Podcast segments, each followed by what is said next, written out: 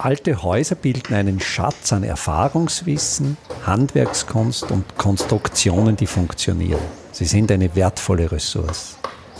Mein Name ist Friedrich Idam. Ich bin Spezialist für historische Bauten und das ist mein Podcast. In guter Zusammenarbeit mit meinem Kollegen, den Bauphysiker Dr. Günther Kein, entwickeln wir das Projekt Simple Smart Buildings – das einfach gute Bauen. Und im Baubereich ist ja ein großes Thema das Abdichten von Fugen.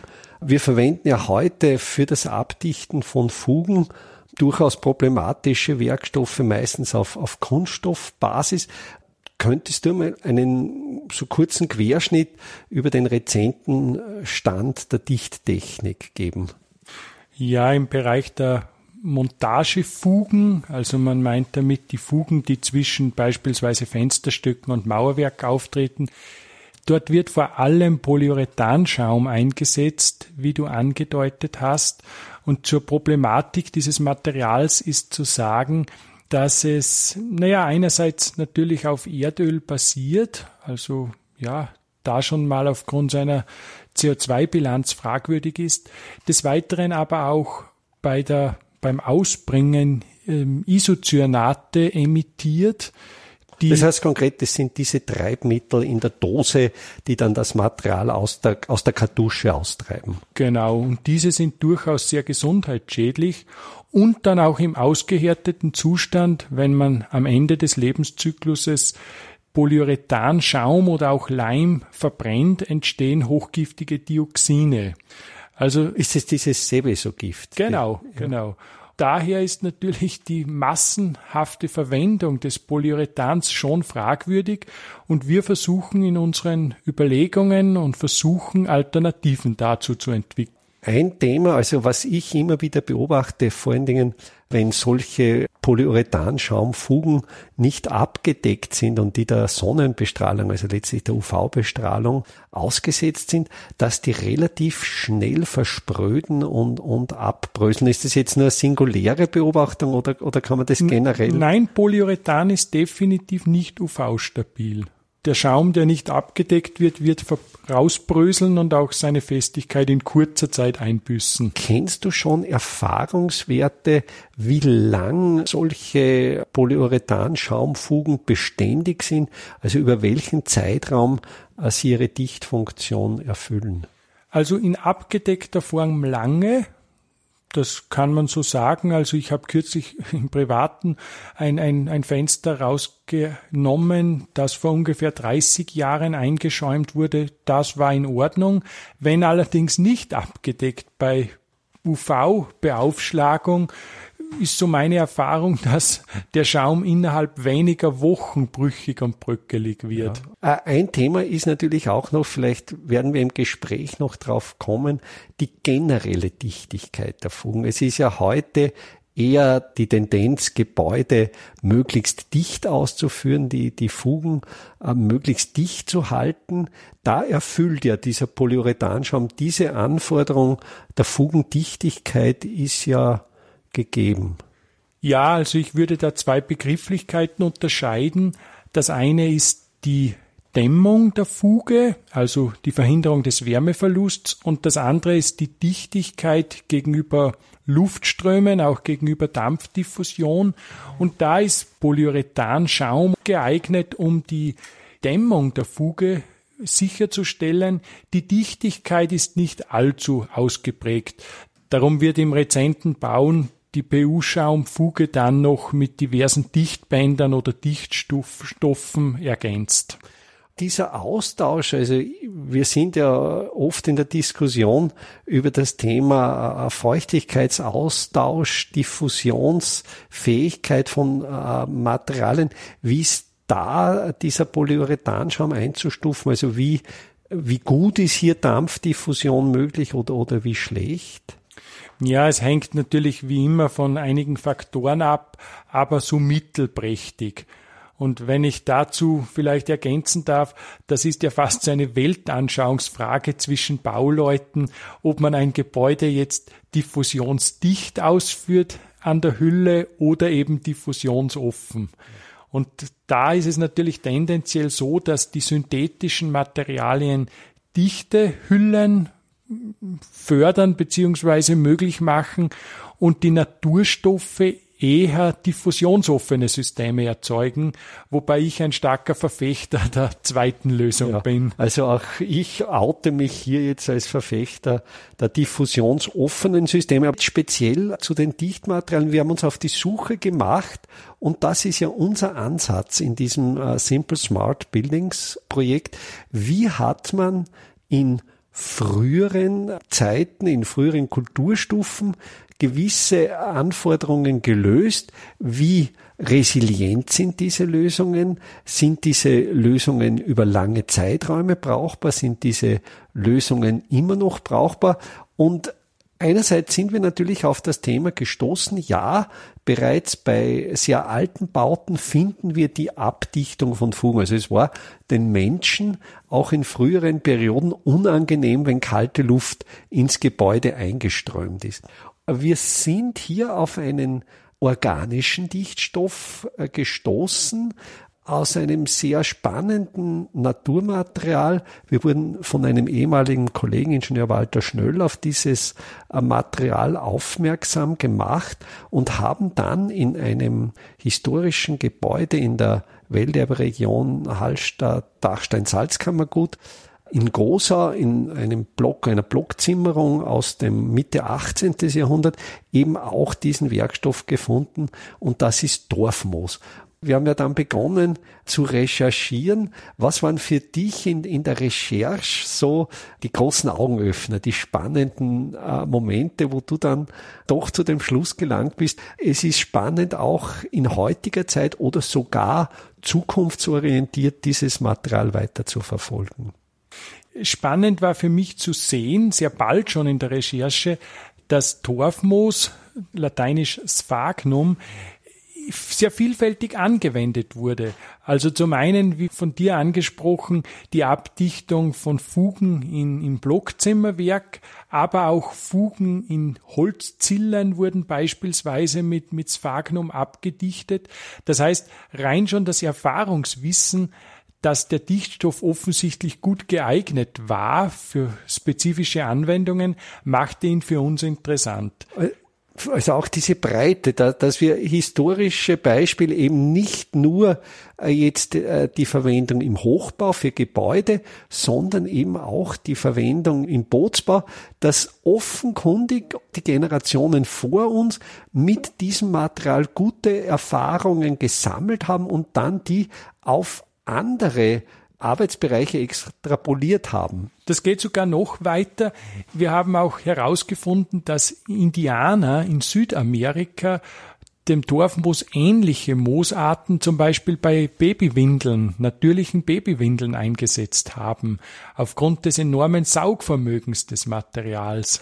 Ich erinnere mich an, an diese Quellenrecherche, dass man im Ersten Weltkrieg aus diesem Dorfmoos Wundverbände, weil offenkundig das Material auch eine sterilisierende Wirkung besitzt und auch begonnen hat, Textilien herzustellen. Also wirklich ein universell anwendbarer Werkstoff und darüber hinaus eigentlich mit einer weltweiten Verbreitung. Also Torfmoose, da gibt's ja dann doch eine große Anzahl von ähm, Unterarten, wachsen in, in Mooren oder auf Mooren.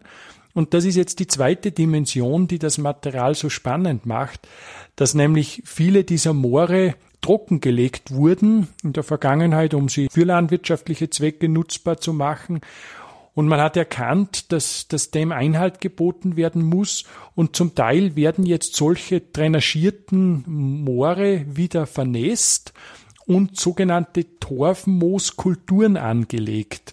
Paludikulturen wird das genannt. Und dort kann nun dieses Torfmoos gewonnen werden. Da ist ja noch hinzuzufügen, äh, dass ja das auch spannend ist als quasi CO2-Speicher, weil diese Sphagnien relativ viel CO2 aufnehmen, die dann äh, in diese Moore oder in diese Böden eingebracht werden. Oder, oder werden die in, die in die Pflanzenstruktur eingebracht? Naja, im Photosyntheseprozess wird das CO2 dann gebunden und in Form von Kohlenstoff. Und beim Moor, sofern er jetzt wächst im Sinne eines Hochmoors, wird natürlich die immer abgestorbene Pflanzenschicht nach unten ja überschüttet oder eingewachsen und bleibt dort dann gebunden. Wir kennen ja in der Welterberegion Hallstatt-Dachstein-Salzkammergut auch solche sogenannte Hochmoore. Das sind natürlich strenge Naturschutzgebiete, die ja zu Teil dieser UNESCO-Kulturlandschaft sind. Dort ist natürlich eine Ernte äh, des Dorfmoos, so wie es in früheren Jahrhunderten war, eigentlich ein, ein, ein völliges No-Go. Und wir waren ja dann auf der Suche, wo kann man dieses, dieses Dorfmoos eben noch ökologisch korrekt ernten und, und wo steht es auch in, in Mengen zur Verfügung, die eine breitere Nutzung erlauben. Und wir sind ja dann auf diese Paludikulturen gestoßen. Und wenn ich mich richtig erinnere, ist es im, im Osten, im Nordosten Deutschlands diese. Ja, in, in Ramsloh gibt es so eine Torfmooskultur. Und was da jetzt so interessant ist, dass diese Kulturen im Prinzip oder die Ernte, diese Dorfmoosernte vor allem im Gartenbau Anwendung findet. Dort wird Dorfmoos als Kultursubstrat verwendet. Und jetzt war aber für diese Baluti-Kultur interessant, in uns jemanden als Partner zu haben, der plötzlich das Material stofflich veredelt einsetzen möchte und somit ganz andere Nutzungsszenarien erschließt. Und so hat sich da eine gute Zusammenarbeit ergeben.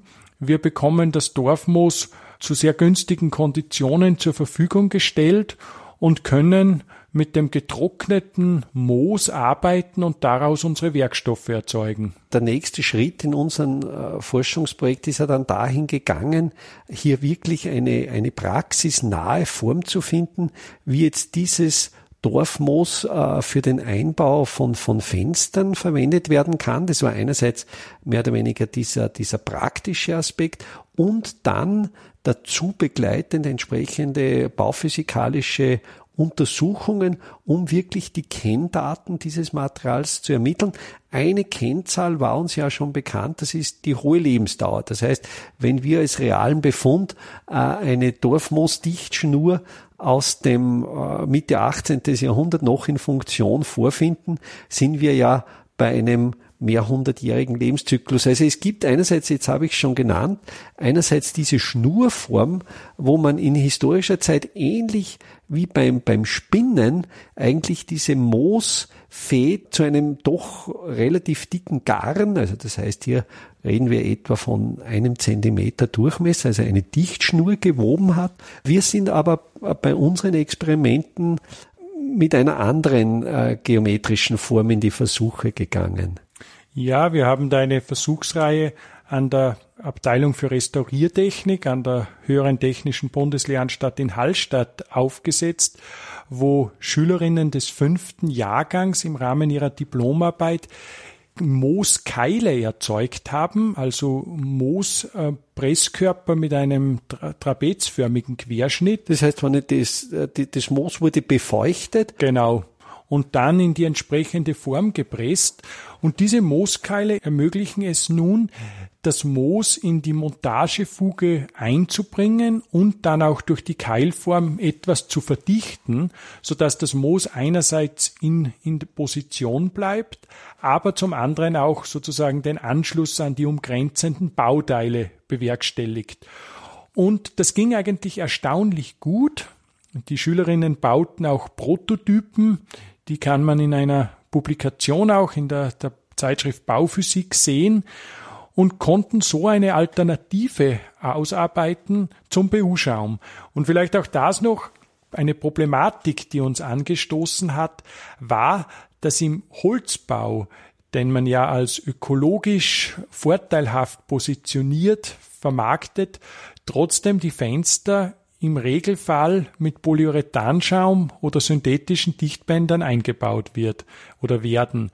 Und da war es uns wichtig, eine Alternative auszuarbeiten. Ja, und auch die Möglichkeit, dass ja diese Teile im jetzt äh, massiv Holzbau mit computergesteuerten CNC-Maschinen gefertigt werden und es ja hier überhaupt kein Problem ist, die Fensteröffnung eben leicht keilförmig auszuführen und auch natürlich den Fensterstock keilförmig auszuführen, so dass in Kombination mit den Mooskeilen eigentlich das Einpressen des Fensterstocks in den Dichtstoff beziehungsweise in das Wandelement sehr präzis und letztendlich formschlüssig erfolgen kann. Interessant ist auch, dass die historische Entsprechung, also die Abdichtung der Fuge des Blockzimmerbauwerks ähnlich funktioniert hat.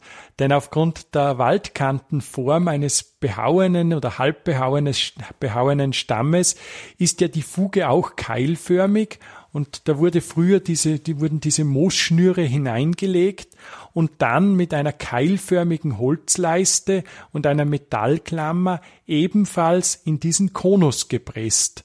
Und diese Idee wurde im Grunde von uns aufgearbeitet, adaptiert und rezenten Konstruktionsdetails in, in diesen eingesetzt. Natürlich werden heute Baustoffe. Wir leben in einer Zeit, wo das Erfahrungswissen an sich nicht mehr so hoch geschätzt wird. Also wir leben in einer Zeit, wo es um das faktenbasierte Wissen geht.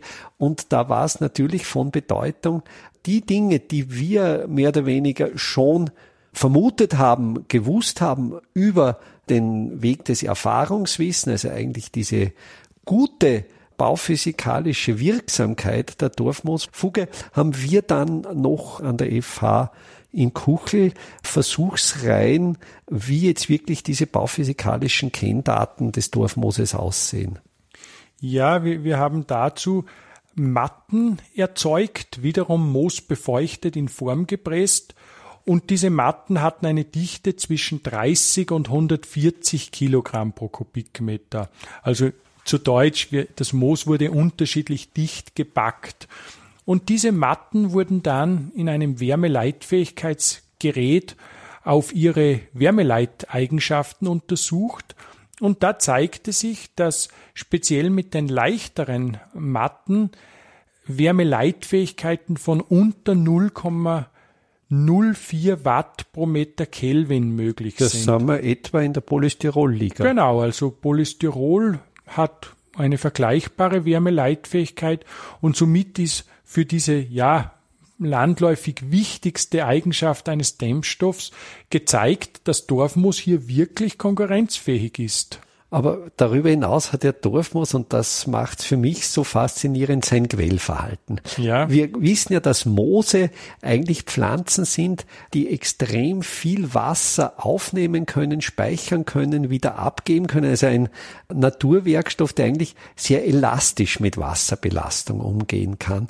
Und wir konnten auch beobachten, dass mehr oder weniger tote Moose dennoch diese Eigenschaft der Wasserspeicherfähigkeit haben und wie schaut's da aus? Also jetzt gerade wenn man jetzt den Bereich einer Bauanschlussfuge betrachtet. Also es ist diese Fuge, es, es gibt einen Diffusionsaustausch und es wird höchstwahrscheinlich irgendwo in dieser Fuge der Fall der, der Kondensatbildung auftreten. Wie geht da der Werkstoff äh, mit diesem Feuchteanfall um?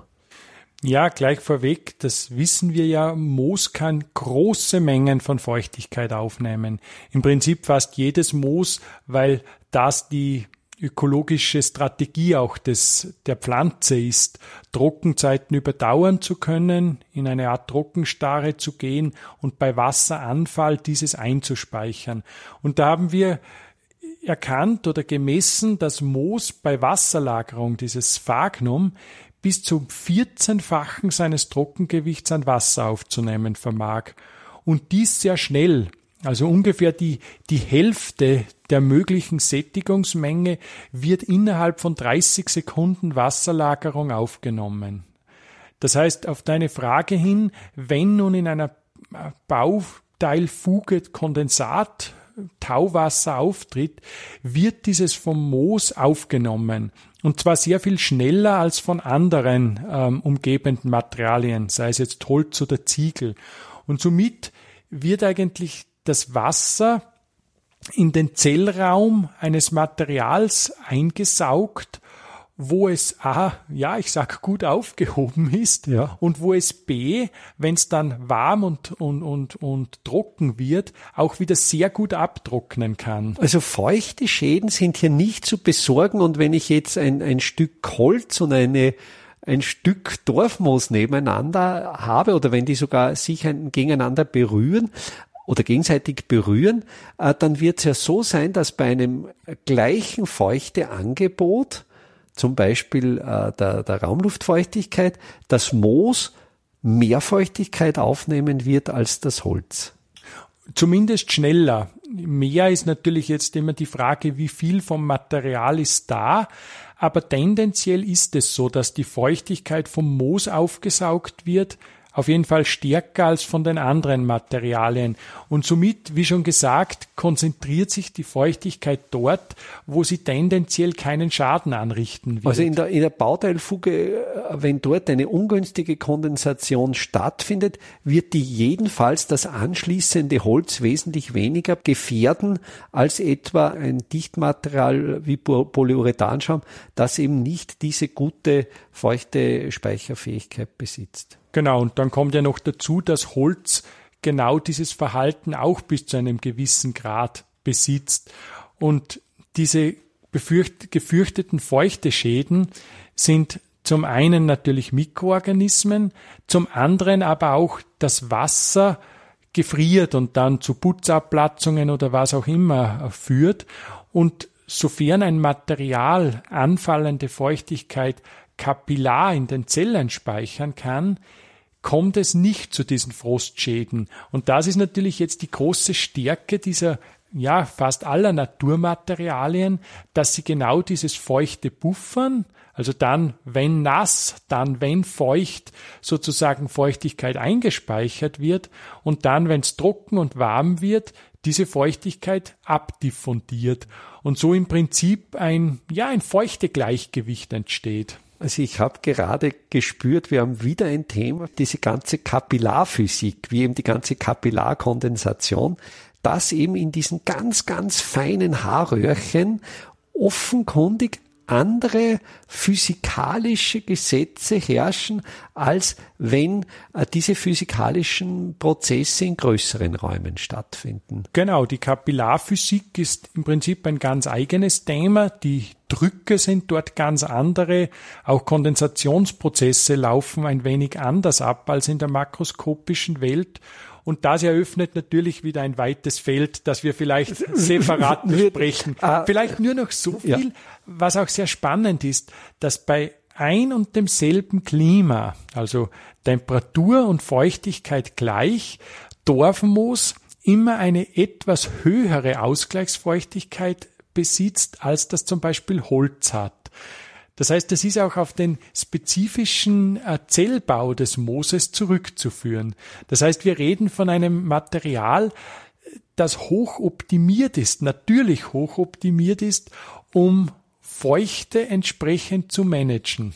Und es kommt natürlich das Phänomen dazu, wie du vorher gesagt hast, wenn, ich glaube, ich kann mich erinnern, dass das 14-fache ja. des Gewichts äh, wird, wird dann an, an Wasser aufgenommen, dass es natürlich da zu einem Quellverhalten des Dorfmooses kommen wird. Und natürlich dieses Quellverhalten bewirkt, wenn das Moos ohnehin schon passgenau in die Fuge eingepresst ist, dass durch dieses Quellverhalten natürlich eine zusätzliche Fugenabdichtung geschieht. Und dies natürlich auch jetzt vereinfacht gesagt zeitlich sehr interessant und elegant. Denn wenn man bedenkt, dass es jetzt im Sommer tendenziell warm und feucht ist, dann wird das Moos in der Zeit eine etwas höhere Ausgleichsfeuchtigkeit haben, aufquellen und somit, wie du geschildert hast, die Fuge besser abdichten.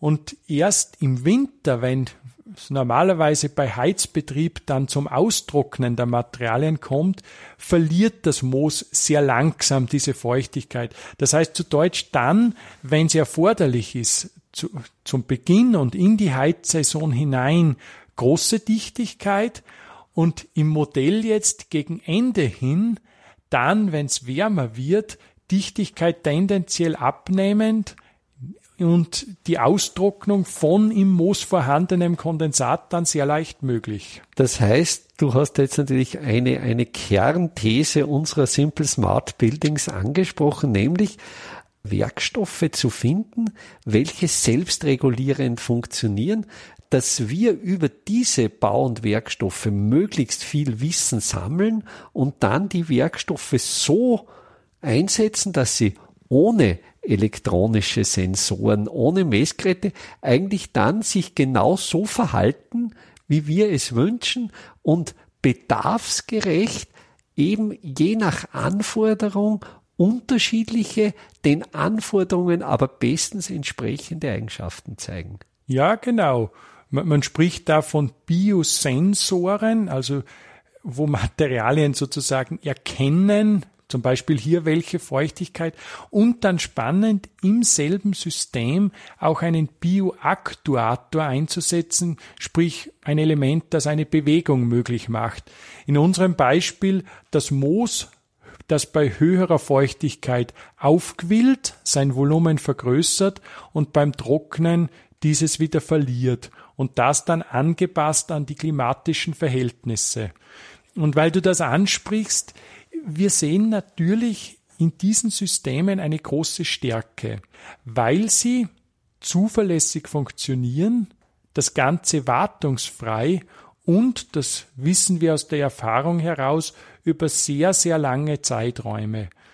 Gerade wenn es darum geht, klimaneutral zu bauen, geringe Betriebskosten zu erzielen, geringe Energiemengen für den Betrieb zu verbrauchen, dann wird man zwangsweise bei solchen einfachen, ja, simple smart Buildings landen. Und wenn wir jetzt wirklich am Ende des Lebensprozesses unseres Dichtstoffs sind, dann können wir den schlicht und einfach kompostieren und aus dem Dorfmoos wird wieder Erde. Ja, und im Grunde ist damit der Anforderung an geschlossenen Kreisläufen genügt. Es zeigt sich immer wieder, und das ist irgendwie auch der Leitgedanke, dass gerade natürliche Materialien sehr oft prädestiniert sind auch für technische Anwendungen. Und es liegt an uns, zu verstehen, was wo gut funktioniert und dann halt vielleicht, wie du schon geschildert hast, technisch zu charakterisieren, um es in der heutigen Welt auch erklären zu können, warum ein Material irgendwo gut geeignet ist. Es könnte jetzt sein, dass unsere Hörerinnen und Hörer so viel Interesse an dem Material gefunden haben, dass sie denken, das würde ich gerne verwenden, das würde ich gerne kaufen, aber da müssen wir zur großen Enttäuschung sagen, es ist erst im Versuchsstadium, es ist noch nicht in die Produktion gegangen. Welche Möglichkeiten gäbe es trotzdem für den Interessierten, trotzdem mit Dorfmoos zu dichten? Ja, ich denke relativ niederschwellig. Man kann das Material in Paludikulturen beziehen und dann kann man es zum Beispiel einfach als Stopfmaterial einsetzen. Ganz, ganz simpel und einfach. Einer meiner Studenten an der Fachhochschule Salzburg beschäftigt sich gerade damit, Torfmoos-Stränge webartig übereinander zu legen und diese Strukturen dann mit Hanffäden zu vernähen. Das heißt, er erzeugt sozusagen Dämmmatten aus Hanf und vor allem Torfmoos und hat damit sehr gute Erfolge. Also vielleicht kann man in nächster Zukunft dann doch auch ein, ein Material käuflich erwerben. Ich werde jedenfalls in den Show Notes zum Podcast den Link zum Dorfwerk in Ramsloh hineinstellen. Einfache, aber schlaue Handwerkstechniken können Sie jetzt auch in der Praxis erlernen. Im Rahmen der Kulturhauptstadt Europas 2024 Bad Ischl bieten wir Ihnen im Salzkammergut heuer Workshops zu Arbeitstechniken der Simple Smart Buildings an. Es wird dabei ums Kalkbrennen, Kalklöschen und den gekonnten Umgang mit Kalkmörtel gehen.